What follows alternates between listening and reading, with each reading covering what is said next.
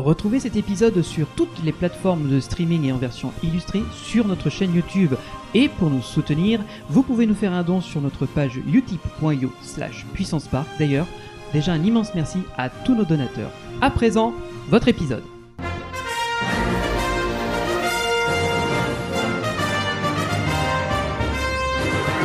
Ultime vérification, s'il te plaît. Are you ready? Générateur opérationnel. Achtung. Fantasia! Hey, I can see our car! Your bravery saved the planet. Get down! Woo! Très sympa, les gars. Say cheese! See you later! 3, 2,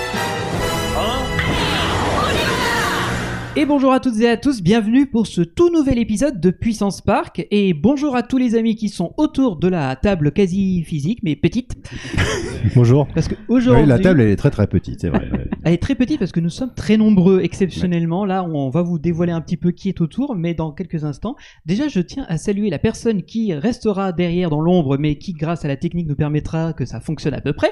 Bonjour Greg. Bonjour Greg. Voilà, parce que malheureusement aujourd'hui nous n'allons pas avoir assez de micros, donc Greg est puni. Ensuite, à ma gauche, il y a le bon Maxence. Salut Max. Salut. Ça, ça te fait rire, toi, la blague de il est puni, quoi.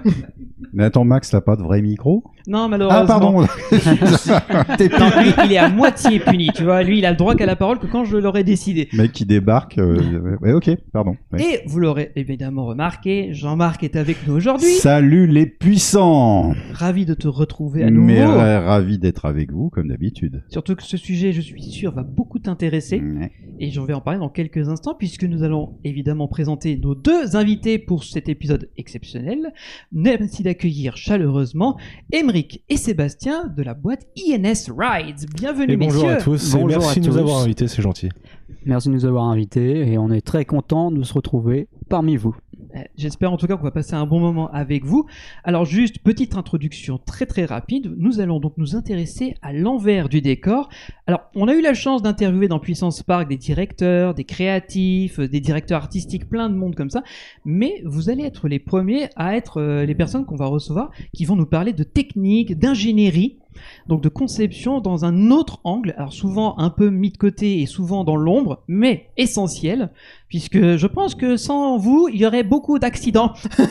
Donc vous allez en parler dans cet épisode. Et pas du tout de fun dans les parcours de posters.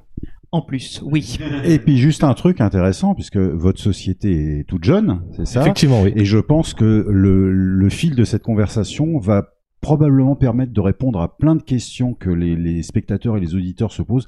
Comment on rentre dans le métier et comment on monte sa boîte et, et comment on devient, euh, grosso modo, ingénieur d'attraction, quoi. Bah, ce, sera, ce sera un plaisir de répondre à toutes ces questions. Eh ben écoutez, euh, sans plus attendre, je vous propose qu'on entre dans ce qu'on fait toujours d'habitude dans un, dans un nouvel épisode avec de nouveaux invités. C'est le pré-show. Donc, vous avez été prévenu à l'avance, vous avez eu le temps de vous préparer deux fois. Je vois pas de quoi tu parles. non. Et donc, on va vous poser des petites questions euh, du, euh, d'usage, histoire de vous connaître un petit peu avant qu'on, comme l'a très bien dit Jean-Marc, on apprenne à, à connaître votre métier, dans l'univers dans lequel vous évoluez, les contraintes, etc. Donc, je me permets de lancer euh, la discussion et après, je te laisserai le micro pour la question suivante. C'est tout simple. C'est quoi votre home park? Le parc qui est près de chez vous? Euh, mon home park. Euh, réellement, mon home park aujourd'hui, géographiquement parlant, c'est Babyland à Milan. Très bon Ah, choix. très bon. Très Voilà. bon choix. Mais le parc de cœur quand même, celui qui a un peu euh, forgé ma passion, c'est le Pal.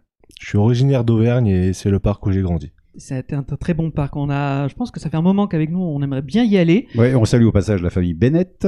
Voilà, qui d'ailleurs, euh, avec qui on a eu un contact très chaleureux, donc on espère un jour aller les- leur rendre visite.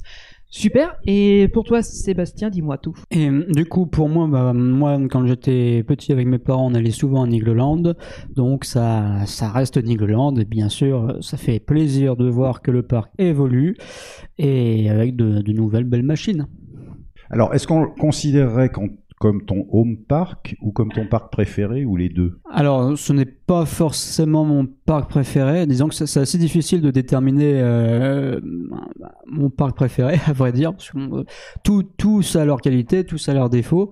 Mais euh, c'est plutôt effectivement mon, mon parc, mon parc euh, dans lequel j'ai fait mes, mes premiers pas, on va dire. Oui, c'est celui, celui que vous alliez visiter quand tu étais gamin, c'est ça? C'est ça, exactement. Oui. Oui, c'est vraiment un parc de, de cœur finalement. C'est ça, voilà, c'est ça. Et puis on passe toujours une très bonne journée dans ce parc-là, et donc c'est c'est formidable. Difficile de passer un mauvais moment à Nicoland, ça c'est sûr. Rodolphe, C'est ça. si tu le regardes. Euh, bah, du coup, on a un peu entamé déjà la question. Du coup, quel serait pour toi ton parc préféré? Euh, mon parc préféré euh, aujourd'hui, je dirais Efteling. Alors non pas pour le côté rando, ouais.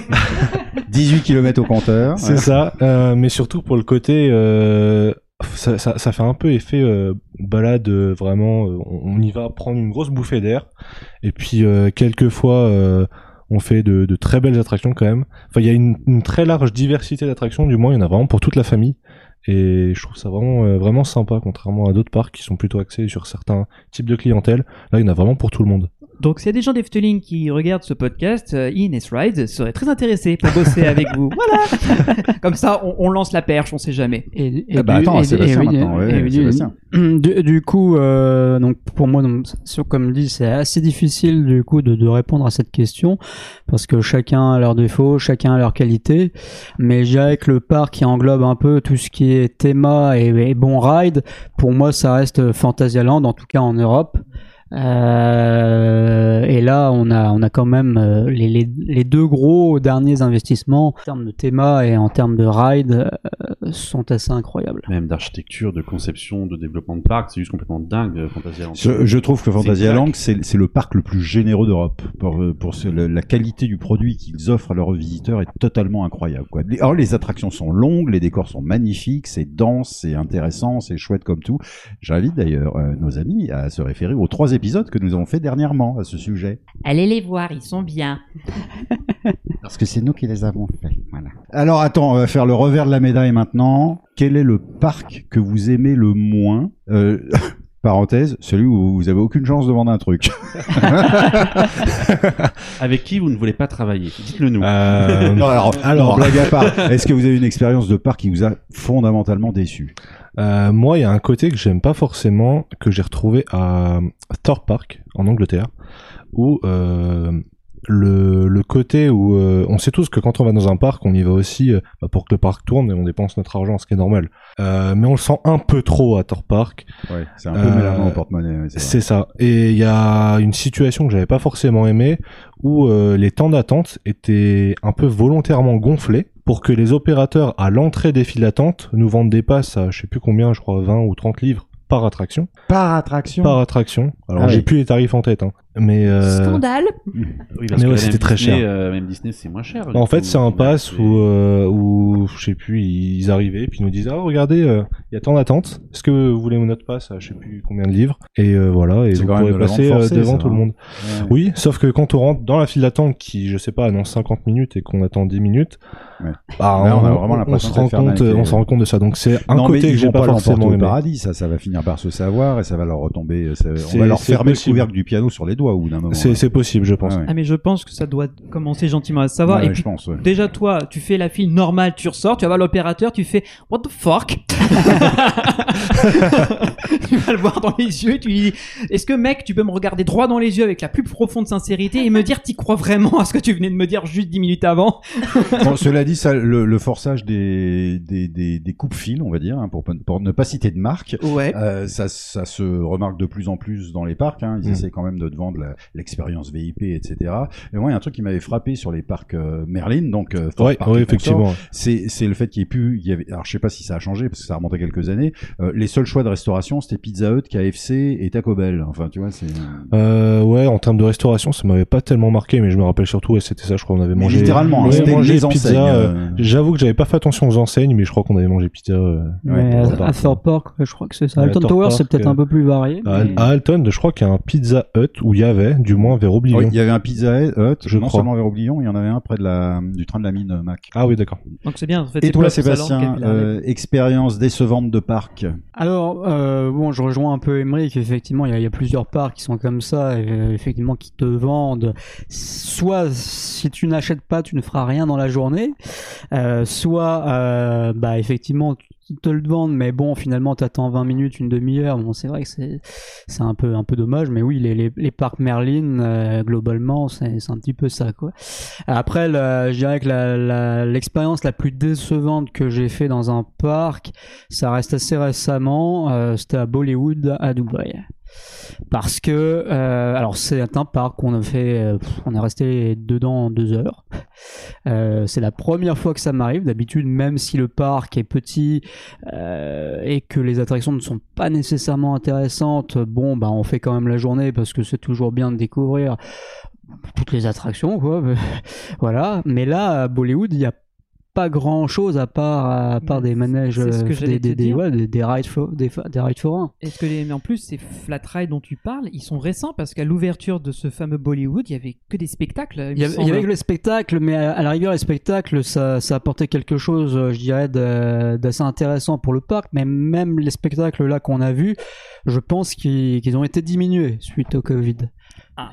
je, je pense je ne sais Diable. pas, pas- Ça- ne donne pas très envie, hein. beaucoup lu de, de, reports du coup de, vacances où les gens disaient très clairement, on sentait qu'aujourd'hui il y avait moins de monde que la veille et les spectacles, on, entendait les coupures musicales parce qu'ils coupaient des séquences parce qu'il y avait moins de performers. Et du coup, euh, le spectacle était peut-être moins long, il y avait moins de, dans les scènes, il y a moins de personnes. Il, il y en a qui disaient, on, on voit que ça, des fois que c'est amputé, quoi. C'est, c'est c'est possible après l'en- l'entrée enfin l'entrée est très jolie le, Ah, le, le le temple le décor, il est le, très bien le- le fait, temple où se trouvent justement les, les principaux spectacles très bien fait et génial on s'y croirait ouais en, en Inde on s'y croirait il n'y a pas de problème mais le problème c'est que voilà l'offre euh, l'offre des spectacles ont été je pense diminuées et l'offre des attractions effectivement ça- il y a beaucoup de flat rides qui n'ont pas forcément lieu d'être à Bollywood Benji, à toi pour la prochaine question. Alors, euh, la prochaine, on va revenir un peu dans du positif. On a parlé de votre parc préféré. Maintenant, est-ce qu'il y aurait une attraction qui est votre préférée En sachant que ça peut être aussi un spectacle, hein, ça a tout lieu d'être.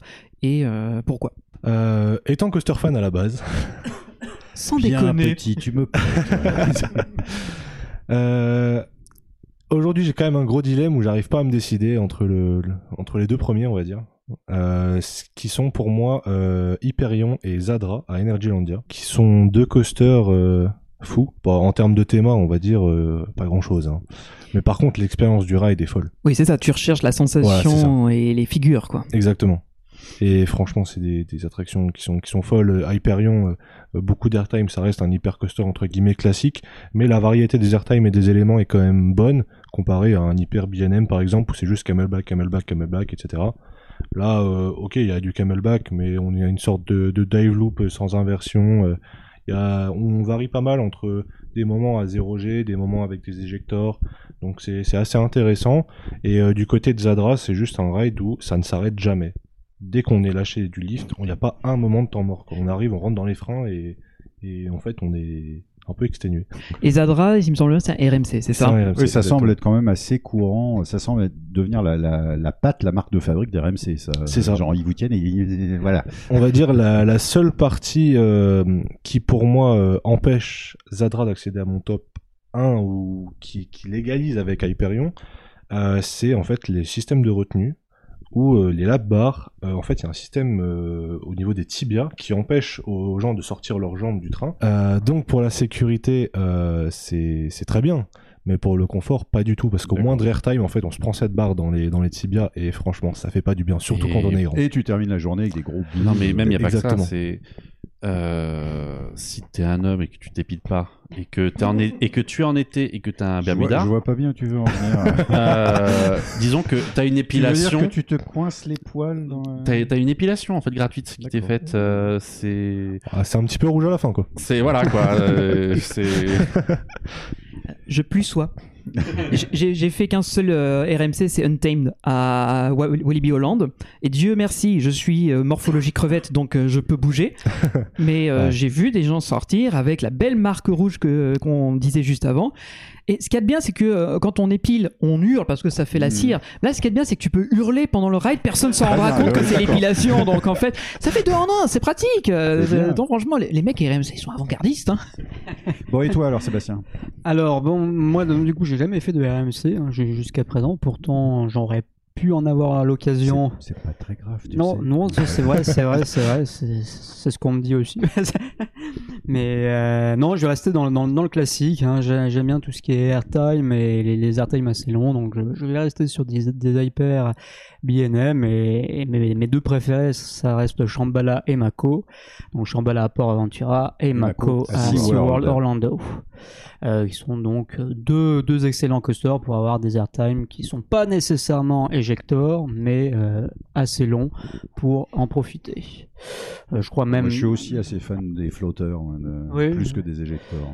Et puis oui, beaucoup plus agréable aussi, beaucoup plus confortable. Et puis sur Shambhala, je me suis amusé à compter, mais le premier camelback, normalement vous êtes à 4, entre 4 et 5 secondes d'apesanteur. euh, donc c'est très très bien dessiné et C'est- parfait. Oui, j'aime.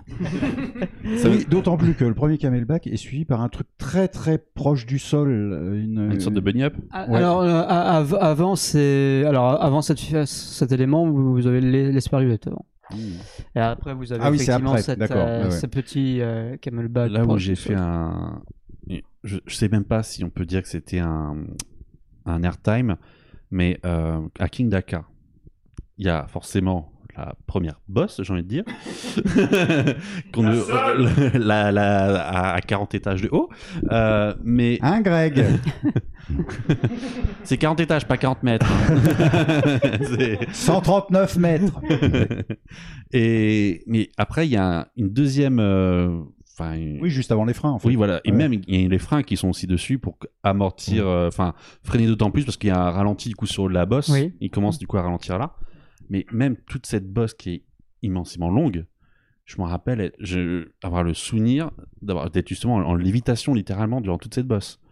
Et euh, je sais pas combien de temps ça dure, hein, vraiment. Mais j'étais là et, j'ai le souvenir en fait de le choc déjà après avoir fait la, la remontée et la descente être légèrement un peu dans euh, ce que je viens de faire, c'est surréaliste. Et pendant que je, je me dis c'est surréaliste, en fait, t'es juste dans un airtime de 500 mètres de long. Et, et, et du coup, j'étais là et, c'est un moment de flottement. et Tu dis, c'est surréaliste et t'es en train de flotter. Vraiment, c'est une sensation que Le j'ai eue train qui ne est. touche plus le rail. c'est mais j'ai eu ça et je, je sais pas combien de temps il dure ce airtime là mais je, je voulais juste le dire comme ça ça m'a fait dire, penser à ça. ça sur le moment On demandera à, à Valentin qui normalement est rentré de son Oui. voyage états-unien. Ah bah, de toute façon je le referai aussi en décembre enfin en décembre en septembre Non, non, mais spoilez pas, les copains. oui oui oui bon, d'accord oui Et, Bon, et- à toi, euh, Max. et du euh, coup euh, oui. vous avez dit une attraction que vous avez aimée laquelle vous n'aimez pas du tout du coup il y a forcément une Euh, où vous la faites Il y en a une pour moi où c'est catégorique. C'est euh, Bandit à Movie Park Oui. Germany. Oh, Merci, mais bien sûr, mais oui, on valide oui. complètement. Ouais, ouais. Voilà. la régie applaudit Mais évidemment. Bah, La régie compose le numéro. c'est c'est pas, normal d'appeler son kiné à la sortie d'un coaster. euh, Non, c'est c'est pas normal non plus d'avoir envie de descendre pour pousser parce que ça va pas assez vite dans les virages. oui, ouais. aussi, aussi, ouais. Non, mais c'est pas normal qu- qu'il existe, on va dire, grosso modo. Donc, euh, On va soit dire que ce là. n'est- ce n'est pas euh, ce qui est le plus intéressant qu'il soit sorti des bureaux de Werner Stengel. hein. Oui. La régie la, régie, le numéro. la régie intervient en disant que c'est pas normal qu'un SLC soit plus doux que cette merde. Mais bon, C'est vrai que quand on sort du coaster et qu'on va au SLC après, on se fait paraît ah, c'est doux. pas mal en Ouais, fait. c'est pas mal finalement. hein Ouais. bon, et toi, Sébastien? Alors, euh, bon, moi, c'était du coup à Port Ventura, Furious Baco, qui est. Qui porte bien son nom. oui, euh, qui est un petit peu furieux, Le effectivement. coaster qui bat des ailes. Pour l'appeler Furious Vibro aussi. Euh, mais, euh, mais oui, ma- malheureusement, malheureusement, encore une fois, comme je dis aux gens, parce que beaucoup de gens disent non, il est pas fluide, etc. Si, si, il est fluide. En réalité, il est très fluide. Au niveau des virages et tout, il n'y a pas de problème. Encore une fois, c'est bon, le circuit, le layout est assez simple. ah bah, c'est un mythe. Euh, C'est un huit, c'est un oui, grand c'est un 8, huit, ouais, ouais. exactement. Ça y est, vous avez compris d'où ça vient, euh, Grand 8, tout ça C'est- bon C'est c'est bon pour tout le monde, y compris de l'autre côté là-bas Ouais. Attends, je crois que je commence à comprendre. Ça remonte à 1902, figure-toi. Ah. On en reparlera peut-être une autre fois. Mais voilà, c'est un prototype et effectivement, ça vibre beaucoup et ça nuit beaucoup à l'expérience. Euh, c'est très désagréable. Donc en fait, ce qui est bien, c'est le circuit, c'est ce qu'il y a dessus Le, qui ne va le- pas, c'est-à-dire le train. en soi n'est pas n'est pas exceptionnel. C'est aussi pour ça que je le classe dans dans, dans, dans les moins bons. Mais l'expérience en elle-même est dénaturée à cause du à cause des, des vibrations. Oui, Et ce, ce n'est pas arrangé non plus par la génération de barres de sécurité Intamin qui sont installées sur les trains, qui sont Ah, pas littéralement faux, des trucs qui Oui. vous rentrent dans les clavicules. C'est les trucs qui te tiennent euh, bien installés, Ah trop oui, il n'y a, bien pas de installés. rembourrage dessus. Ah, d'accord. Ah bah non, ce serait vulgaire sinon. hein. Ah oui, donc c'est option BDSM quoi. euh. Ouais, non, non. Quand on est grand, euh, c'est pire.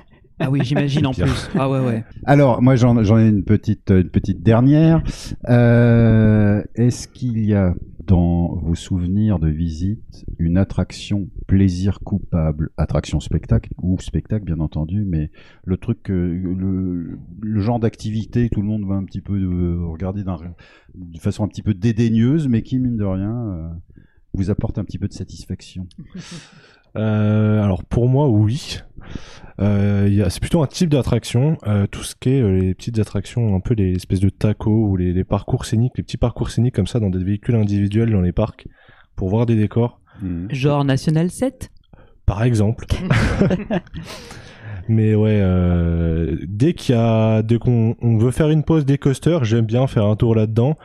Il n'y a pas beaucoup de monde qui me suit, hein, Ah on va le dire.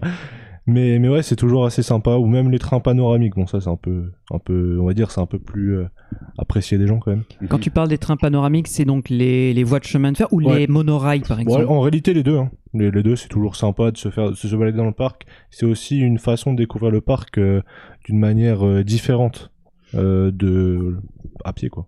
Donc en fait, Europa Park est ton parc de cœur en fait, en réalité, euh, parce qu'il y a quand Ouais, même ouais, deux vrai. monorails, trois si on compte ça euh, un da Vinci. c'est- C'est pas comme ça que s'appelait d'ailleurs jadis le chemin de fer du PAL, le train panoramique. Euh, et il s'appelle.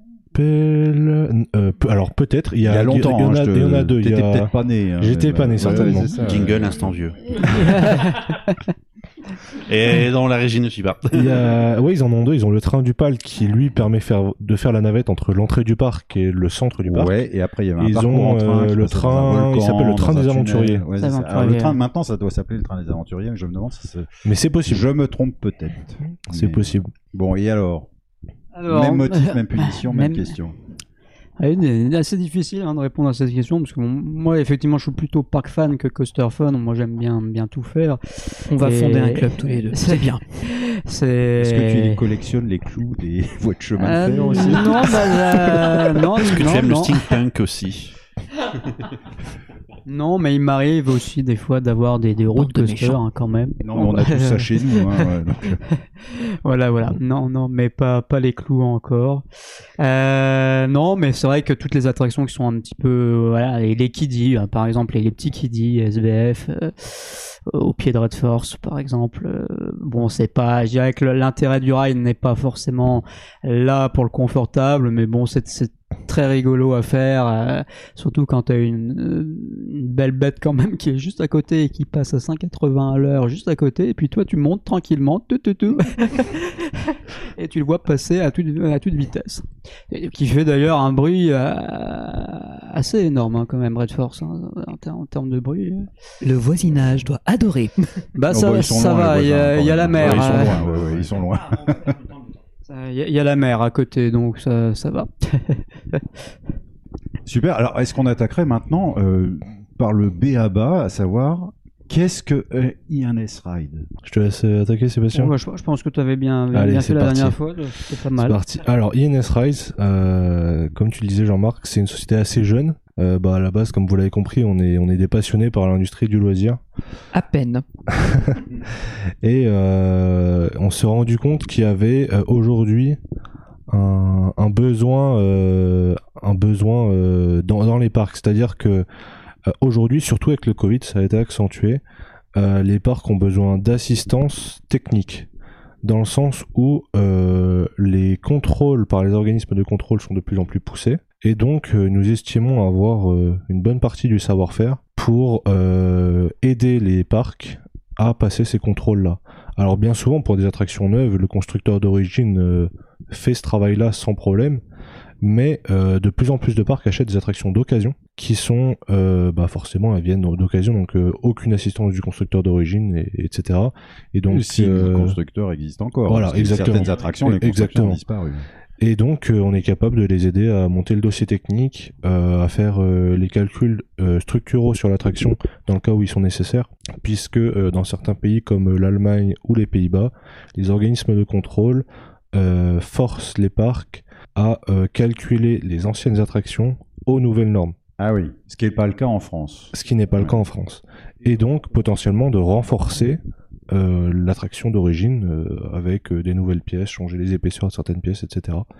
Donc euh, c'est une, une des choses qu'on peut faire. Donc euh, donc voilà. Donc sur ce point, tu as quelque chose à rajouter, Sébastien? Euh, oui, du coup, effecti- effectivement, donc on est capable d'apporter donc ce soutien technique, mécanique, mais aussi électriquement, parce que bah, la sécurité passe aussi par l'automatisme, et du coup, euh, avec nos partenaires aussi, parce qu'on est- on n'est pas seul, hein, on a on a aussi des, des, des gens compétents qui sont aussi derrière nous euh, et qui euh, ont l'habitude de travailler aussi sur des rides. Euh, donc avec, je dirais, les, les, les- deux compétences, les, les deux entreprises, donc euh, ou, plusieurs entreprises, parce qu'on a, on a plusieurs partenaires euh, pour, pour chaque domaine, on est capable du coup de s'allier et du coup d'a- d'apporter les des, des, des, bons éléments techniques et des, des bonnes précisions également pour anticiper une maintenance sur un ride d'occasion ou autre, autre chose. Mais du coup, ça, ça accompagne aussi si par exemple un parc dit euh, il y a cette base, ce, ce coaster d'occasion qui est là, mais euh, ça serait bien qu'il fasse une boucle par là. Euh, vous pouvez du coup aussi intervenir là-dedans, Ça- donner refaire les calculs sur, ce, sur cet ancien modèle et aussi calculer. euh, Ah, Excuse-moi, je, je demande juste une précision, je fais un peu le Oui. candide. Dans le cas où, par exemple, euh, quelqu'un voudrait allonger le circuit, par exemple Voilà, ou- par exemple, le SL, un SLC classique et une boucle en toute fin qui est en option. Mhm. Imaginons qu'elle ait jamais existé cette boucle-là et que qu'un un parc veut euh, construire, un- re- prendre un SLC et le mettre dans son parc. Si vous dites, bah, en toute fin, c'est bien qu'il fasse une boucle en particulière. Pouvez aussi être amené à, faire ces calculs-là et, euh, Ah, Alors, euh, e- effectivement, on peut, mais alors attention, hein, parce que c'est toujours euh, très très très délicat, parce que dès que vous faites finalement quelque chose, dès que vous rajoutez quelque chose, finalement, faut recalculer l'ensemble. Donc c'est assez délicat, mais c'est possible. Euh, maintenant, il faut voir aussi s'il y a de l'intérêt. Donc nous, on est là aussi. euh, donc on a, on a on a trois parties hein, dans, dans notre entreprise engineering, services, euh, engineering, simulation and, et, et consulting. Et, et en fait, donc cette partie consulting permet également de conseiller, de donner notre avis et également d'étudier la faisabilité parce que des fois on pourrait dire ah oui on pourrait faire euh, par exemple un client veut augmenter la vitesse du lift euh, passer à 5 mètres par seconde par exemple bon bah il faut regarder euh, les conséquences que ça a sur le ride oui, la structure et tout ce qui va avec. c'est ça et puis même sur la chaîne La enfin, chaîne, le moteur, le... exactement, voilà, oui. d'accord. oui. Parce que quand vous passez de 2 à 5 mètres par seconde, ben là vous devez changer le moteur. hein. Il y, y a bien des chances. Et puis bon, bah, les, spécifications peut-être de la, de la chaîne aussi. En plus, si vous avez une accélération dans le lift, forcément les efforts sont beaucoup plus importants. Euh, alors que si vous avez une vitesse constante, les, efforts sont moins importants, on va dire. C'est pour ça que je, je pense que être intéressant de découvrir que dès que nous, profanes, visiteurs lambda, on s'imagine Ah, pourquoi ils n'ont pas fait cette figure? Pourquoi il va si lentement? Pourquoi il y a une zone de frein, etc. Ça a été pensé des mois, des années à l'avance. Donc pensez pas qu'il y a un gars qui s'est levé de bon matin dans son bureau, qui avait pas pris son café noir et qui s'est dit Oh, finalement, la zone de frein, on va la mettre là. Non, non, non, euh, c'est le, le fruit d'une longue. la, la technique du doigt mouillé levé dans le vent, c'est. Ouais, on va Bah, aller par là. ouais. D'ailleurs, en parlant de vent, on en parlera un peu plus tard parce qu'il y a aussi ça joue ça a un, un rôle impact, aussi, ça a un impact beaucoup terrible. plus. C'est marrant, je fais juste une petite parenthèse. Euh, on, on- on a un cas de figure en France, c'est le, c'est le. hum, Ah, aidez-moi les copains. À Frépertuis, quel est le nom du coaster Socket? Le Grand Canyon? Oui, le Grand Canyon. c'est ça, ouais. Euh, qui il y a quelques années euh, a été rallongé. Exactement. Ils ont rajouté oui. la boucle finale et elle a été remodifiée très dernièrement puisque c'est celle qui tourne autour du golden, de la base du Golden Driller. Donc euh, C'est là où ils ont rajouté l'effet été- de kinétique avec ce, euh, la flamme qui sort, ouais. Ça a été rallongé à une époque où la norme euh, EN 114 n'existait peut-être même pas. On reviendra là-dessus parce qu'on a l'impression que tu dis des gros mots là. on va en parler effectivement. Cette norme, euh, elle est, euh, on va dire, Donc, votre je, saint je- graal. je me demandais, euh, on, va- on va peut-être euh, aller voir sur, euh, regarder votre parcours, d'où vous venez, les gars. Mais est-ce que là, vous nous avez évoqué cet accompagnement euh, à la sécurité, à la mise aux normes, éventuellement au développement. Est-ce que l'un de vous, est- par exemple, est-ce que toi, Emery, ce serait plus du structurel, toi plus de l'électricité? Est-ce que vous avez une spécialité, au sein de l'équipe? Oui, alors bah déjà ce qu'il faut savoir c'est qu'on est trois dans l'équipe, donc on est deux ici et un autre euh, qui est pas là. C'est troisième mousquetaire. Qui s'appelle aussi. Emmerich d'ailleurs. hein. Oui. Ah bah au moins c'est pas difficile. Non, non, c'est c'est simple. Le matin, tu ouvres la porte, tu vois les deux, tu fais Émeric, voilà, et tu repars. Effectivement, donc euh, bah déjà donc euh, le- l'autre Emmerich, on va dire le dernier Emmerich, euh, s'occupe de la gestion de projet, euh, des différents projets qu'on peut avoir et puis de la partie un peu tertiaire de l'entreprise. Ensuite, je m'occupe personnellement de tout ce qui est bureau d'études, donc plan, design 3D, etc. Puis Sébastien, je vais te laisser raconter ce qu'il fait.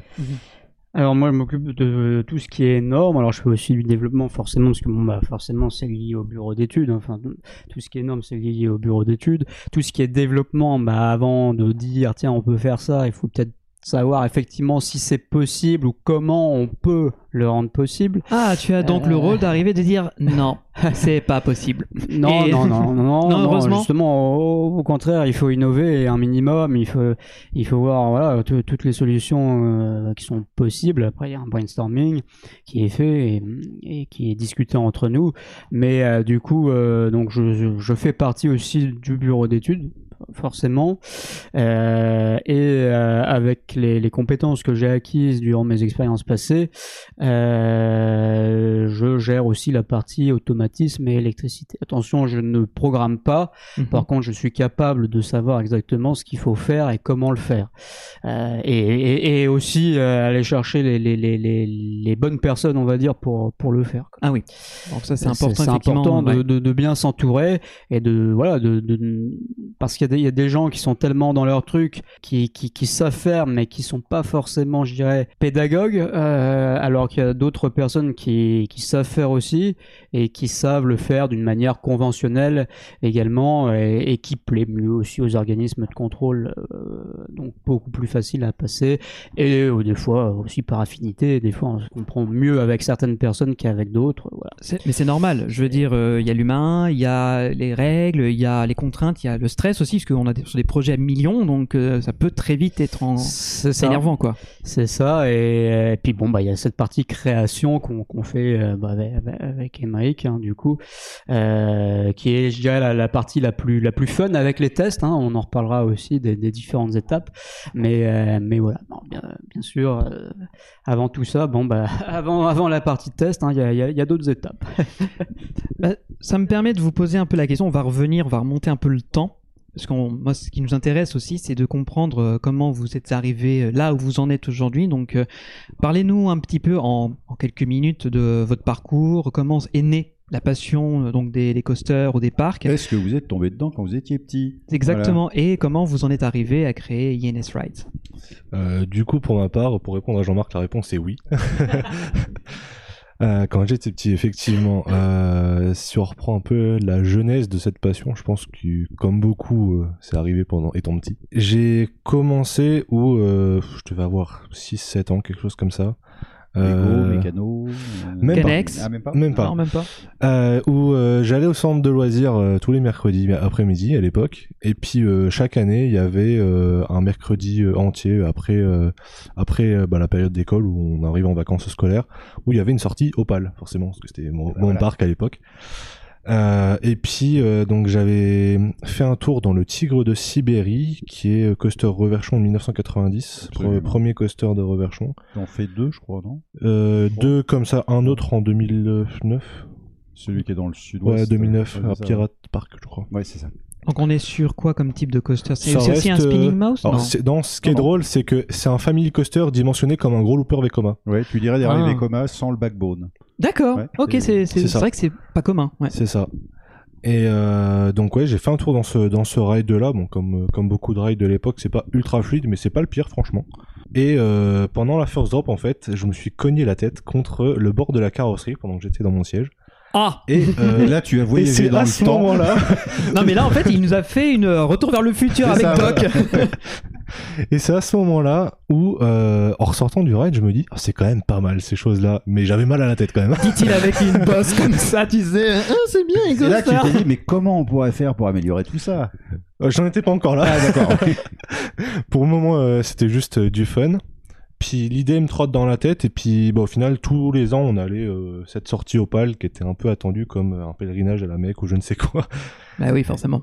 Et, euh, et donc voilà, on y allait. Puis la passion, ça tournait dans ma tête. euh, dans un premier temps, je m'amusais à collectionner toutes les brochures du parc euh, dans un coin de 2004 à maintenant. Ah, Qui n'a pas collectionné Euh, les brochures quand on était petit c'est ça, euh, ouais. Qui n'a pas des mètres linéaires entiers de boîtes oui. d'archives avec Ou aller à, l'agence de on voyage d'à côté pour demander s'ils ont le Ouais, catalogue. arrêté, je, je gardais même les serviettes des restaurants quand elles étaient brandées. euh, Ah Bah oui, tout ce qui était gratuit quoi. Et ouais, donc, euh, donc on en arrive là. Vers mes 10 ans, euh, je commence à toucher un peu à l'informatique à l'époque. Parce que euh, j'ai fait partie de la génération, je pense comme Sébastien, où, euh, où on a eu la transition au niveau informatique euh, à l'école. Donc euh, on apprenait à servir des ordinateurs, etc. Et puis euh, j'ai un grand-père qui est pas mal branché dans l'informatique.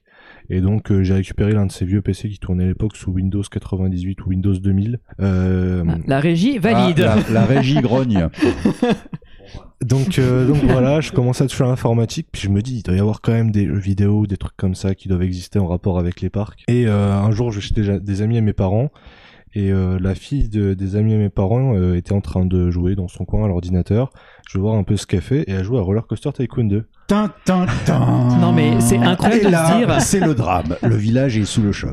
Non mais surtout il y a un dénominateur commun à la plupart des Ah fans. C'est incroyable de se dire que ce, le- ce jeu, on devrait tous vénérer Chris Sawyer. Je pense qu'on devrait créer un hôtel Ah, mais- à sa ah, gloire. Chris clair. Sawyer est, for- est formidable. Non, mais rien qu'hier, j'ai rouvert Roller Coaster 2 et j'ai commencé à reproduire Tokyo Disneyland. Ouh, ça c'est ambitieux. Je- c'est, trop ambitieux même. Mais oui, oui, j'ai, Mais non, mais ce, ce jeu-là, c'est, je crois que ça a été une révélation pour euh, beaucoup, mais alors beaucoup de monde. Ah ouais, clairement. Clairement. Et du coup, euh, à la fin de bah, cette journée chez les amis et mes parents, euh, elle, elle y jouait, mais comme ça, sans plus, sans y prêter attention. Puis euh, je lui dis, ça m'intéresse bien quand même ton jeu à faire. Bah, ah, bah si tu veux, je te le prête. Grave erreur. Euh, je crois que je lui ai rendu une petite dizaine d'années après. Ah non mais le truc classique de tu me prêtes ta cartouche de Game Boy ou de, NES de Super NES et euh, tu la revois plus jamais. euh. C'est un C'est peu du ça, vécu. ouais. Et donc voilà, euh, du coup, donc j'arrive. Je, ce qu'on dirait dans le milieu du gaming, c'est je tryhard sur euh, Mhm. Roller Coaster Tycoon 2. Et voilà, sort Roller Coaster Tycoon 3. Je le fais, mais un opus qui m'a beaucoup moins plu. J'ai préféré le 2. Non, mais je crois qu'on est tous d'accord. hein. Le 2, c'est quand même le, le- le plus plaisant. à En fait, l'avantage du 2, c'est qu'il est très fluide et il y a beaucoup de catalogues de coasters. Après, Mm, j'ai adoré mm, le mm. 3 pour les feux d'artifice. D'accord. D'accord. Euh, Ça va mieux, toi, en fait. Hein Et, et je rajouterai la, la coaster cam de pouvoir faire Ah les oui, c'est vrai, c'est c'était bien. Honnêtement, Ouais. c'était ma énorme frustration quand j'étais sur RCT 1 et 2, c'est de ne pas me dire je peux me mettre dans la peau d'un visiteur me faisant un ride.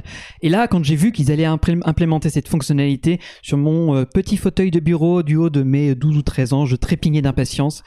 Mais le jeu était pas optimisé, donc mes Ouais. ordinateurs ont tous craché les uns derrière les autres. On est, on est d'accord là-dessus. Du coup, il y a Parkitect qui maintenant est une euh, variante entre Oui, les deux. ressemble un peu. Mais bon, j'y joue pas trop. Et Est-ce que, euh, je, je- je profite, vu que tu as un peu touché à ces logiciels-là, est-ce que Planet Coaster, qui est considéré comme l'héritier spirituel des RCT, je ne parlerai pas de Roller Coaster Tycoon World qui s'est craché euh, et qui est mort de sa belle mort, mais surtout Planet Coaster qui est le digne héritier.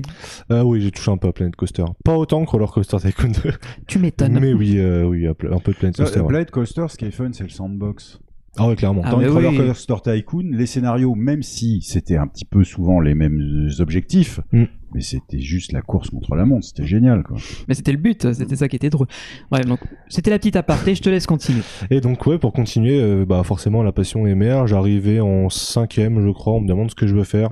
Sur le coup, je sais que je veux bosser dans ce milieu, mais quand on va voir la concertation, elle nous répond clairement ça n'existe pas. Et on lui demande par A plus B, mais qui c'est qui fait ça alors? On sait pas. Et je peux te rassurer, encore à l'heure d'aujourd'hui, ça n'existe pas beaucoup, ça commence Ça tranquillement. commence. Ouais, ça ouais, frétille, ça il y a- frétille, ouais. il y, a des frémissements, mais on est encore des pionniers. Donc euh, donc euh, je ramais, mais je me suis pas laissé décourager. Et donc ouais, donc en cinquième, donc euh, bah, je dis juste que je veux faire euh, designer industriel. Ça s'arrête là. Euh, J'en savais pas plus. Après euh, brevet des collèges, euh, je rentre en seconde. Je fais une seconde générale. Ça me plaît pas des masses parce qu'il y a pas trop de technique en fait. Euh, je me rends compte que la technique ça me plaît bien. Ce que j'ai oublié de dire, c'est qu'en troisième, je fais mon stage d'observation Opal, comme par hasard. Quelle surprise. Euh, donc voilà, ce qui m'a bien plu. Donc c'est là que justement on en arrive en, en, en seconde euh, la seconde générale m'intéresse pas trop parce qu'on touche pas à grand chose. En fait, on apprend beaucoup de théorique, mais on a du mal à comprendre à quoi ça sert dans la vraie vie, quoi. Et puis euh, je me dis, euh, je m'oriente vers un bac pro euh, maintenance euh, industrielle où euh, ça m'intéresse beaucoup plus parce que bah, on a les mains dedans clairement. Et, et ton stage, c'était dans le PAL, euh, c'était. Il y, a- il y a eu plusieurs, euh, il y a eu plusieurs stages, mais tu me vois venir. mais, mais, mais ton premier stage à l'EPAL, est-ce que du coup t'as touché au côté mat taille- enfin est-ce que t'as En, vu en la fait, partie c'était un stage de ou, découverte, donc euh, Ah, euh, le stage en trois semaines, c'est- ça. donc, euh, Bah moi c'était trois jours. Ah, Ah, ah oui. donc euh, ça a été très expéditif. Euh, mais oui, je crois que quasiment chaque jour était destiné à un domaine différent du parc. Euh, il me semble que le premier jour j'ai dû faire parc animalier et puis les deux jours d'après côté parc d'attractions, une partie je pense opérationnelle et une partie maintenance. Donc j'ai pu voir un petit peu tous les métiers du parc. Et c'est là justement que ça m'a bien plu quand même. Donc euh, d'où ce choix de... Ah, t'avais fait tes trois jours en fait. Ouais. Voilà. Bon, euh, vieille référence euh, à feu le service national. Un autre jingle j'ai- instant vieux. la Alors, la régie, si on peut avoir un instant, un instant très vieux, s'il te plaît. Et donc euh, oui, arrivé donc euh, comme je l'ai dit en, en seconde, donc direction bac pro maintenance parce que bah j'ai vu le service maintenance du PAL et je me dis euh, ça peut me plaire. Donc euh, je me dis avant de concevoir les coasters parce que j'avais toujours cette idée là. Ouais, Je ouais, me ouais. dis avant de concevoir les coasters, il vaudrait mieux savoir comment ça marche. Que je me je me tourne vers ça, euh, mon stage de seconde dans une entreprise industrielle classique, euh, stage de première, je pars en Angleterre où j'ai fait Thor Park d'ailleurs, mais pas en stage, juste en visite. Euh, et puis euh, pareil, euh, stage dans une entreprise industrielle et stage de terminale Opal, euh, où j'ai fait euh, six semaines, je crois. Est-ce est-ce que c'était pas des appels de pied pour le pas de dire Monsieur, bochez-moi, s'il vous plaît? Euh, ouais, j'étais vraiment content d'y aller. Bah oui, en même temps, il y avait. Enfin, je veux dire, il y a de tout. Je veux dire, c'est Ouais, ça qui est bien, c'est très poly- ça te rend donnais, polyvalent. bah, quoi. à fond, forcément, quand on aime ce qu'on fait, euh, bah, on se donne à fond, on est curieux, on va Oui, en découvrir naturellement, on y toujours va, plus. on y- on y va d'autant plus. Et ouais, voilà. Donc c'était pas mal. Et c'est justement pendant ce stage, ce stage Opal que j'ai rencontré Sébastien, qui lui était aussi en stage. Donc, euh, donc Tiens, voilà, j'en suis, euh, j'en suis arrivé là. Après euh, le stage Opal, euh, je me suis dit, bah là maintenant c'est bien beau, mais je veux pas faire ça de ma vie. Et euh, je veux concevoir des coasters comme moi en cinquième. Et donc, euh, donc euh, je me dirige vers un, une, un BTS, pardon. Un BTS en conception de produits industriels, donc métier du bureau d'études classique. Euh, forcément, il n'existe pas forcément de spécialité pour concevoir des coasters. Donc disons que c'est un peu de chance, entre autres. Et euh, il faut avoir des aptitudes particulières pour entrer dans ce BTS parce que j'imagine que ça peut peut-être intéresser des gens. Est-ce qu'il faut Euh, avoir des plutôt, bah, j'imagine forcément une orientation scientifique, euh, mathématiques, physique, ou est-ce qu'on peut prendre des gens qui sont avec un profil un peu hors cadre? Alors, en réalité, ils prennent de tout.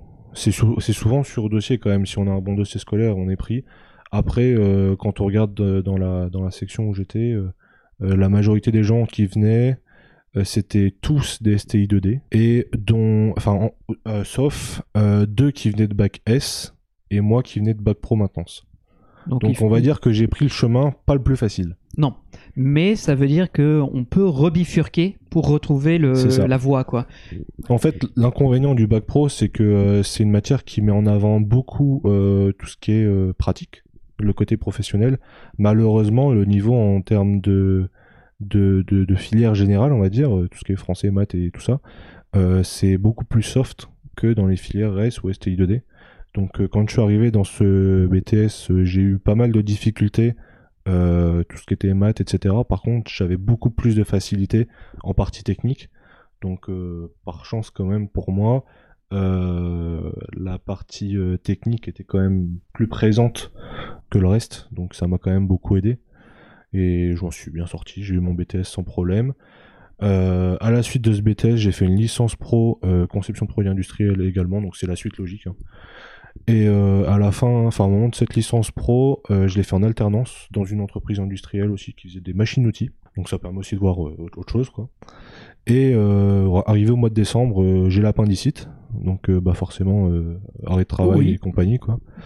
Et donc j'étais en, en convalescence chez mes parents après ça, et je reçois un appel de Reverchon. à l'époque.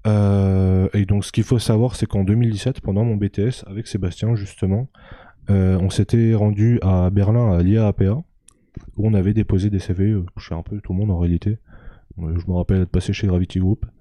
Euh, un peu ambitieux, mais Et- et pourquoi pas, hein. Au pire, Pourquoi qu'est-ce qui pas. pourrait se passer à part? Oui. Ah non, mais c'était c'était bien. Gravity Group, on allait voir Soké, Reverchon, et puis il y avait certainement d'autres. Je me souviens plus de tout le monde. Et donc, euh, ouais, du coup, presque deux ans après, je reçois un appel de Reverchon qui me dit euh, ton profil euh, nous intéresse. Et voilà, donc euh, on a fait plusieurs entrevues, etc. Et, puis voilà, donc euh, rentré, donc après ma licence pro, je rentre à Reverchon au mois de juillet, le 15, 15, ouais, 15 juillet 2019. Et donc, je fais environ deux ans et demi à Reverchon. Tout se déroule. Voilà, on voit les différents projets, etc. Et beaucoup d'expérience acquise quand même. Euh, L'expérience de terrain, oui. L'expérience de terrain, Mais parce quand qu'en fait, dans ta euh, tête, l'envie de voler de tes propres ailes. Ouais, bah, moment, ça, ouais. clairement, depuis le début, c'était Ouais. c'était un peu ça. Mais euh, c'est surtout que ce qui était bien à Reverchon, c'est que quand on est, c'est pas une grosse équipe. Donc euh, quand on est embauché bah, pour un certain poste, j'étais embauché en tant que chargé de recherche et développement. Mon but était de soit d'améliorer des process internes, soit carrément de concevoir des nouveaux produits pour euh, la gamme euh, du, du fabricant. Euh, et donc, euh, on est aussi beaucoup parti sur le terrain euh, pour les accompagnements des, des exploitants de- du ride, des nouveaux rides, et aussi l'installation du ride, etc. Donc, en fait, j'ai acquis pas mal d'expérience euh, en électricité, opération, etc., mécanique. Enfin, j'avais déjà quand même un gros background mécanique avec la maintenance quand même. Mais ça a beaucoup aidé à voir bah, pas mal de choses, quoi. Donc, Et c'est puis même, ça te fait une grosse polyvalence et tu tâtes le terrain et tu vois clairement aussi, parce que les, les exploitants de parcs Ah oui, clairement, ouais. recherchent, veulent. euh, c'est du concret en fait. Là, euh, Ah oui, c'est- très clairement. Bah, il y a certains jours où on peut se retrouver à être, je sais pas, aux Pays-Bas euh, avec un forain en train de lui expliquer comment son manège il marche. Oui. Et puis, euh, puis il y a un autre jour où tu peux te retrouver être en, être en train de démonter ou remonter un, tobo- un toboggan aquatique, quoi. Donc euh, c'est très très Oui, varié. Puis il y a d'autres jours où c'est bureau normal où bah tu tu tu recherches, tu développes, etc. J- J'avais une question parce que on se rend compte que vous avez un parcours commun, c'est-à-dire que si vous vous êtes rencontrés euh, Eh bien, un en moment, on stage, retrouve, ouais. vous avez marché en parallèle, donc vous avez suivi un peu le, le- le même chemin. C'est le cas du, du troisième euh, du troisième larron aussi. Vous l'avez rencontré Euh, comme ouais, nous, on l'a- on l'a rencontré plus tard. ouais. rencontré à Reverchon.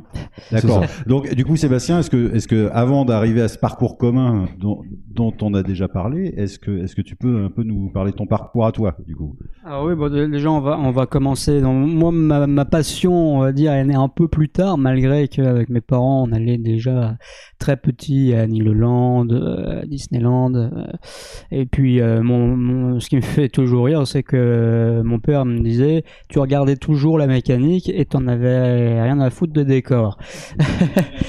Déjà un centre d'intérêt bien spécifique. C'est ah non, dans les petits euh, storybooks à Disney, bah, je regardais voilà, les- les- le câble au lieu de regarder le décor. Ça doit être marrant les discussions de fin de journée en disant oh, T'as vu, il y a eu les personnages, oh, t'as vu, il y a Mickey. Est-ce que vous avez remarqué le câble de 85 km qui à un moment donné nous permettait de.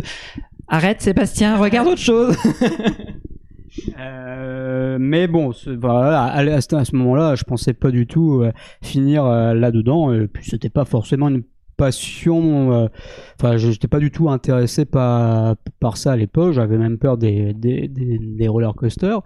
Euh, voilà. Et du coup, à 14 ans. euh, on a été à Europa Park et puis euh, du coup on m'a forcé à faire le Silver Star. Et toi aussi, tu t'es cogné sur un morceau de, du véhicule, Alors, non? moi, moi, moi, moi, je me suis crispé dessus. Euh, la, la première drop a été douloureuse, hein, la, la first drop a été douloureuse, mais mais mais en réalité, c'était juste la première seconde qui était douloureuse. Une fois qu'on Et fois après, était ça n'a été que du plaisir. c'était que du plaisir. C'était que du plaisir. C'était génial. Sensations de Silverstar étaient vraiment géniales. Et, et puis en sortant de ça, j'ai dit bon vas-y on le refait. On le refait. Donc on l'a refait quatre fois, trois fois, quatre fois de suite. Il y avait une demi-heure de queue, donc bon ça ça, ça allait à ce moment-là. Ça- Donc euh, donc on l'a fait quatre fois de suite. Et euh, en, en sortant d'Europa Park, j'arrêtais pas de dire je veux travailler là-dedans, je veux travailler là-dedans. Et euh, et du coup bon bah à ce moment-là du coup j'étais entre le donc le la troisième et puis le lycée. Et du coup, euh, moi j'étais parti sur une, euh, un lycée euh, général, donc seconde générale avec première S, euh, bac S. D'ailleurs, je ne sais pas trop si ça me rajeunit parce que je crois que le bac S n'existe plus maintenant. Il y a un socle commun maintenant Ouais. avec une euh, un Avec peu à la carte. Des spécialités. Voilà, tu choisis des spécialités qui t'intéressent. Je te rassure, j'ai aussi connu cette génération de bac. Oui, mais euh, tout, au- tout le monde autour Oui, de la oui, table, non, Greg non, aussi, on, on est- on y est tous passés par là. En revanche, les petits jeunes qui Non, non, ouais, écoutent ou regardent, encore. oui, les fameux. euh, Oui, toi, t'as- Non, non. Jingle instant vieux. Voilà. toi, ça n'existait pas. C'était encore une Non, autre appellation, non, je crois, non, les bacs, non, ouais. non, non. ouais. ouais, nous on allait, euh, on allait ch- chercher l'eau au puits le matin. Oui, et tout était en noir et en blanc. 14 C'était en noir et blanc, et toi avec tes sabots, en passant non. par la Lorraine. Oui, avant que. Ouais, tout ça. Il y avait que des costeurs en bois, bon, pas de toute façon. Donc, non, mais... Plus sérieusement, ce qui fait qu'aujourd'hui, si des jeunes veulent s'orienter dans ces métiers-là, il peut-être avoir déjà une orientation un peu plus scientifique. alors en, en réalité, comme l'a dit Emmerich, oui et non. C'est-à-dire que en fait, c'est tellement, euh, il y a tellement besoin de métiers différents dans ce milieu-là que on pourrait effectivement avoir un métier plus manuel, euh, donc euh, pour faire de la maintenance, et un métier, je dirais plus plus de recherche, plus de design si on veut vraiment concevoir. Et dans ces cas-là, oui, il faut, faut du coup, faut voilà, faut, faut peut-être faire un minimum bac plus 3 euh, de nos jours. D'autant plus que la plupart des euh, constructeurs sont étrangers et ne reconnaissent que le bachelor, ce qui, est, équivalent à notre licence à nous, donc bac plus 3. ouais. Donc ça veut dire que tu as passé ce bac scientifique et euh, après vous, vous c'est là que vos histoires se recoupent ou il y a encore un petit peu Alors, de- il y, a- il y a un petit peu. Donc, moi, j'ai commencé après ma formation d'ingénieur, donc de 5 ans, euh, à l'UTT, euh, donc l'Université de technologie de Troyes. Et à partir de là, on a eu l'occasion de faire deux stages de 6 mois. Et c'est là que j'ai rencontré monsieur à côté, là. Euh, Opal, donc euh, j'ai fait mon, sta- mon premier stage de 6 mois Opal. Où on a fait, voilà, on a, on a développé plusieurs, plusieurs éléments, je dirais, pour améliorer la maintenance et de faire de quelques petites réhabilitations. Et ensuite, euh, donc c'est là qu'on a travaillé ensemble d'ailleurs, en partie sur le disco. Oui, c'est ça. ouais. C'était son sujet de Ce qui était assez stage. drôle au final, c'est que avec l'école d'ingénieur, il te manquait ce côté technique et manuel. Oui, Et je pense que c'est là aussi où t'as appris pas mal. Oui, oui. Je me rappelle qu'on a remonté euh, les le flow ensemble. Oui, c'était rigolo d'ailleurs à ce moment-là. Et c'était assez drôle. Mais oui, C'est un mais- soqué. point. c'est un film soqué, ouais. ouais. Mais euh, oui, on a pour l'anecdote, on avait trop resserré la, la vis. Pour le coup, on l'avait bien serré. Ouais, la vis des roues latérales. Euh, euh, les roues flow. latérales. Et du coup, bah, les roues ne, Ne roulaient plus. du coup, voilà. Mais Donc ils l'ont mis en nous eau, puis ça n'avançait, ça n'avançait plus. Donc voilà, qu'est-ce que vous avez fait? Ah bah merde. Ah oui, bah là on a bien serré le truc, il pouvait pas pas se barrer. Mais non non, il y a un juste milieu à trouver, hein, bien évidemment. Ah bah c'est en, en faisant des erreurs qu'on apprend. C'est C'est ça. c'est ça. hein. Exactement, oui. et, euh, et donc voilà, moi donc j'étais plus euh, côté bureau, donc avec le responsable technique euh, du parc. Et euh, du coup, on a travaillé aussi sur le flume, sur des améliorations techniques. On a travaillé sur le tigre de Sibérie, enfin plusieurs attractions du parc. Euh, donc c'était une bonne première expérience. Et comme le dit euh, Emmerich, euh, quand on est passionné, bah on essaye de, oui, de de- d'apporter beaucoup de choses. Quoi. On, on en veut quoi. Bah, J'imagine euh, déjà votre investissement au-delà du pro, c'est-à-dire que vous avez un souci peut-être du travail bien fait, vous avez envie d'a- vous êtes curieux, donc euh, déjà, moi je parle en tant que passionné, c'est vrai que moi j'aime bien aller au-delà de ce qui, de mon champ de compétences pour en apprendre plus et aussi transmettre. C'est ça aussi qui est important, parce qu'il y a souvent des métiers ou des gens qui euh, sont un peu dans leur euh, routine métro, boulot, dodo et c'est tout. D'autres te diront métro, boulot, passion, dodo quoi. C'est euh, un petit peu ça. Et puis donc ce que disait effectivement Emmerich, c'est-à-dire que Emmerich avait une, des compétences, on va dire techniques, manuelles, euh, plus que moi, parce que bon, bah, en école d'ingé et en, en, en lycée général, il n'y a pas vraiment de, de manuel. On, on reste sur le général, mais euh, encore une fois, c'est le général est aussi important euh, parce que euh, quand vous faites une note de calcul, bah, là il n'y a pas de, il y a pas de manuel.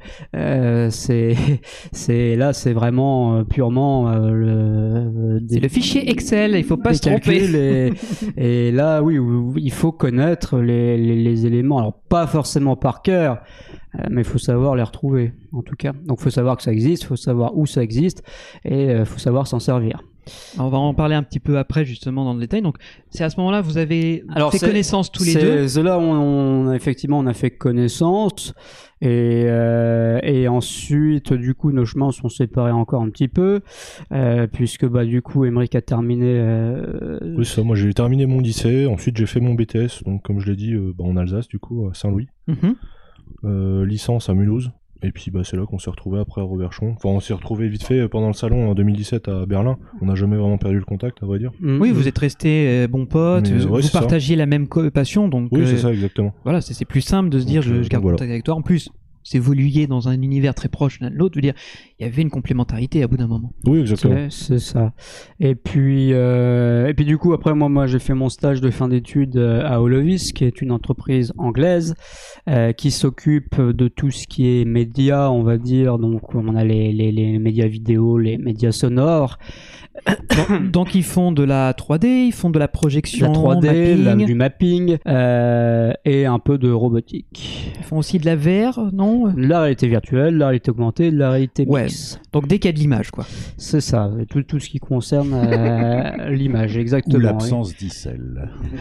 Non, mais c'est- des métiers. euh, je fais une petite digression très rapide parce que tu évolues, on évolue dans des sphères où c'est maintenant les, l'essentiel dans la plupart des parcs. Peu de parcs peuvent ne pas passer à côté des médias audiovisuels, que ce soit de la projection dans un décor, que ce soit un film, que ce soit de la 3D, de la VR. Je veux dire, on, on le voit maintenant, c'est devenu un mainstream, quoi. C'est obligatoire. Oui, et bah, euh, exactement. Et puis on évolue dans, dans, dans, dans, de nouvelles technologies et c'est toujours important d'être à la page. euh, même si ce n'est pas nécessairement dans le milieu du loisir, euh, des fois on peut utiliser des éléments qui sont ailleurs dans le milieu du loisir, qui ne sont pas nécessairement tout de suite dans le milieu du loisir. Donc, euh, et ce que je dis toujours, c'est important de garder bon contact avec euh, ces anciennes entreprises, enfin an- anciennes, pas, pas, pas anciennes parce que ce sont des vieilles entreprises, non, non, Non, mais qui croient. le temps par que tu as travaillé, passé, quoi. Mais, voilà. mais voilà, de- exactement. Euh, Holovis, on a des très bons contacts euh, avec Holovis et avec le PAL également. Donc, euh, donc il y a, il y a pas de problème là-dessus et, et c'est toujours important de d'avoir euh, d'avoir tout d'avoir ces, ces, ces- ces connaissances parce que c'est ces connaissances aussi qui font des connexions dans le milieu. Le réseau, on en, ça. on en revient. euh, c'est un truc vital, essentiel. Donc je dirais que dès que vous avez mis la patte dedans et que vous en sortez bien et que vous vous donnez les moyens de- d'être curieux, de montrer que vous êtes intéressé et que vous êtes bosseur, parce que il faut, pas trop compter ses heures des fois. J'imagine, oui. euh, bah vous avez normalement de grandes chances de réussir. Donc, une fois que tu as terminé cette période de stage chez Holovis, tu étais euh, diplômé d'un master, c'est ça? Alors directement d'un diplôme d'ingénieur en mécanique. Donc il y avait pas voilà il y avait mécanique avec une spécialisation en calcul de structure. Mhm. Euh, en, en fait, l'école euh, ou la dernière année, en fait, on choisit un peu la spécialité parmi la mécanique. Si vous faites la mécanique, si vous faites l'électronique, vous, vous choisissez votre spécialité. Et euh, du coup, on c'était en, en calcul de structure, du coup. Donc, ce qui est quand même relativement important pour euh, comprendre un petit peu tout- tous ces mécanismes. Et donc, c'est à ce moment-là, donc, euh, vous, vous, tu, as, tu as retrouvé euh, Emmerich. Après, Alors- quand, vous, euh, quand Reverchon, euh, Reverchon vous a contacté. Alors justement après du coup on a été à Berlin, euh, on a posé plusieurs CV et du coup j'avais le choix entre le Futuroscope maintenant c'est développement qui n'existait pas encore à l'époque qui allait se construire donc euh, j'aurais pu être parmi les premiers à, à- à être dedans et euh, et également euh, Reverchon qui m'avait contacté. J'ai choisi Reverchon pour la simple bonne raison c'est que je voulais euh, voilà, être euh, côté, on va dire, une entreprise un peu, un peu, voilà, fam- familiale, on va dire, euh, à échelle humaine, Avec Euh, aussi une longue histoire. avec une longue histoire, exactement, et également euh, le côté coaster de, de, de A à Z. Dire comment on conçoit de A à Z, de, de voir toutes les étapes de conception. Chose qu'au Futuroscope, euh, on peut voir certaines choses, et à mon avis, avec tout ce qu'ils sont en train de développer actuellement, Oh. c'est vraiment très intéressant. Oh Ça aurait que été oui. vraiment très très intéressant. Parce que là, on enregistre l'épisode. C'était, on est le lendemain de l'inauguration de Chasseurs de Tornade, qui nous fait bien envie. On va pas se le cacher. Tu, tu as même évoqué le terme de tech porn tout à l'heure. Oui, alors je, je n'ai malheureusement pas la chance comme vous de connaître le fonctionnement interne, donc de voir l'envers du décor. Mais pour moi, c'est comme de la magie de voir tout ça en fonctionnement. Je vois ça comme un tour, un tour qui recommence toutes les une, cinq minutes en permanence, et je vois ça comme euh, un truc absolument magnifique. C'est un peu la réminiscence de ma passion. Alors je fais une digression sur le steampunk, c'est que tout ça, c'est des engrenages, c'est des articulations, mais mises tous ensemble forment un tout qui vit, qui est vivant. C'est c'est pas de la matière organique, c'est de la Oui, matière ça. mécanique. Ex- Exactement. Et bah, c'est c'est ça. À la, à la base, oui, il y a de la mécanique, mais bon, t'arrives à, avec cette mécanique, à créer vraiment quelque chose qui est, qui est formidable pour raconter une, his- une histoire. Ça Donc, euh, c'était ça aussi qui me plaisait aussi euh, côté Futuroscope. Euh, c'est pour ça que j'ai aussi beaucoup hésité. Après, il y avait des, des éléments personnels qui, qui m'ont fait choisir euh, Reverchon parce que allez, à ce moment-là, je n'avais pas encore forcément le permis et, euh, et je me suis dit bon, à Reverchon, j'aurais plus de facilité à, à- à aller à pied peut-être. Enfin, euh, là où j'étais. Euh, mais bon, j'ai eu le permis juste avant, donc, euh, donc voilà. L'histoire ne se posait pas vraiment, mais je ne pouvais pas deviner euh, si j'allais vraiment avoir le permis juste avant ou pas. Donc euh, vous êtes arrivé en même temps quoi, chez Reverchon. Alors, euh, un an, un an après. Ouais, ouais, une, petite année après. Enfin, moi, je suis arrivé une petite année après Sébastien. est arrivé un an après. Moi, j'ai fait effectivement un peu plus de trois ans et demi à Reverchon. Et à partir de là, on s'est dit que on a envie de voler nos propres ailes pour faire nos, nos propres éléments. Et puis, et puis voilà.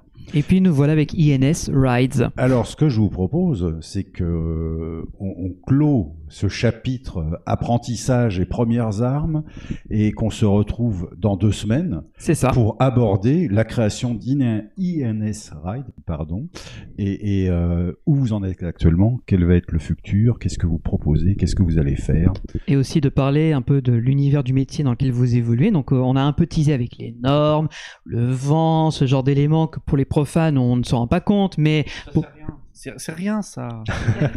oui, c'est tellement rien. On pourrait faire, je crois, une série de 15 épisodes, mais oui. Tu n'approuves pas Exactement. Donc euh, tu as raison, on va marquer un petite pause, une petite pause dans notre enregistrement, mais pour vous, il y a un saut de puce de 15 jours. Et euh, comme d'habitude, si vous avez envie de nous retrouver, il y a le vaisseau amiral qui est www.puissancepark.fr où on va, vous allez retrouver cet épisode, celui en version illustrée sur YouTube, en version SoundCloud, plus ce qu'on fait sur Twitch, plus ce qu'on fait sur les réseaux sociaux, plus notre page YouTube, bref. On fait pas beaucoup de Twitch, hein. non, mais, euh, soyons honnêtes quand même. C'est vrai, hein, mais on s'est promis qu'on essaierait de, de rattraper euh, ce retard. Donc voilà, effectivement, les amis, on se retrouve dans 15 jours pour la suite de notre rencontre avec INS. Merci à Et vous. Mike Sébastien, vous bougez pas. hein, vous- On bouge pas. On se retrouve dans 15 jours. Donc à très vite. Bisous, bisous, bye bye. Salut les puissants Au revoir.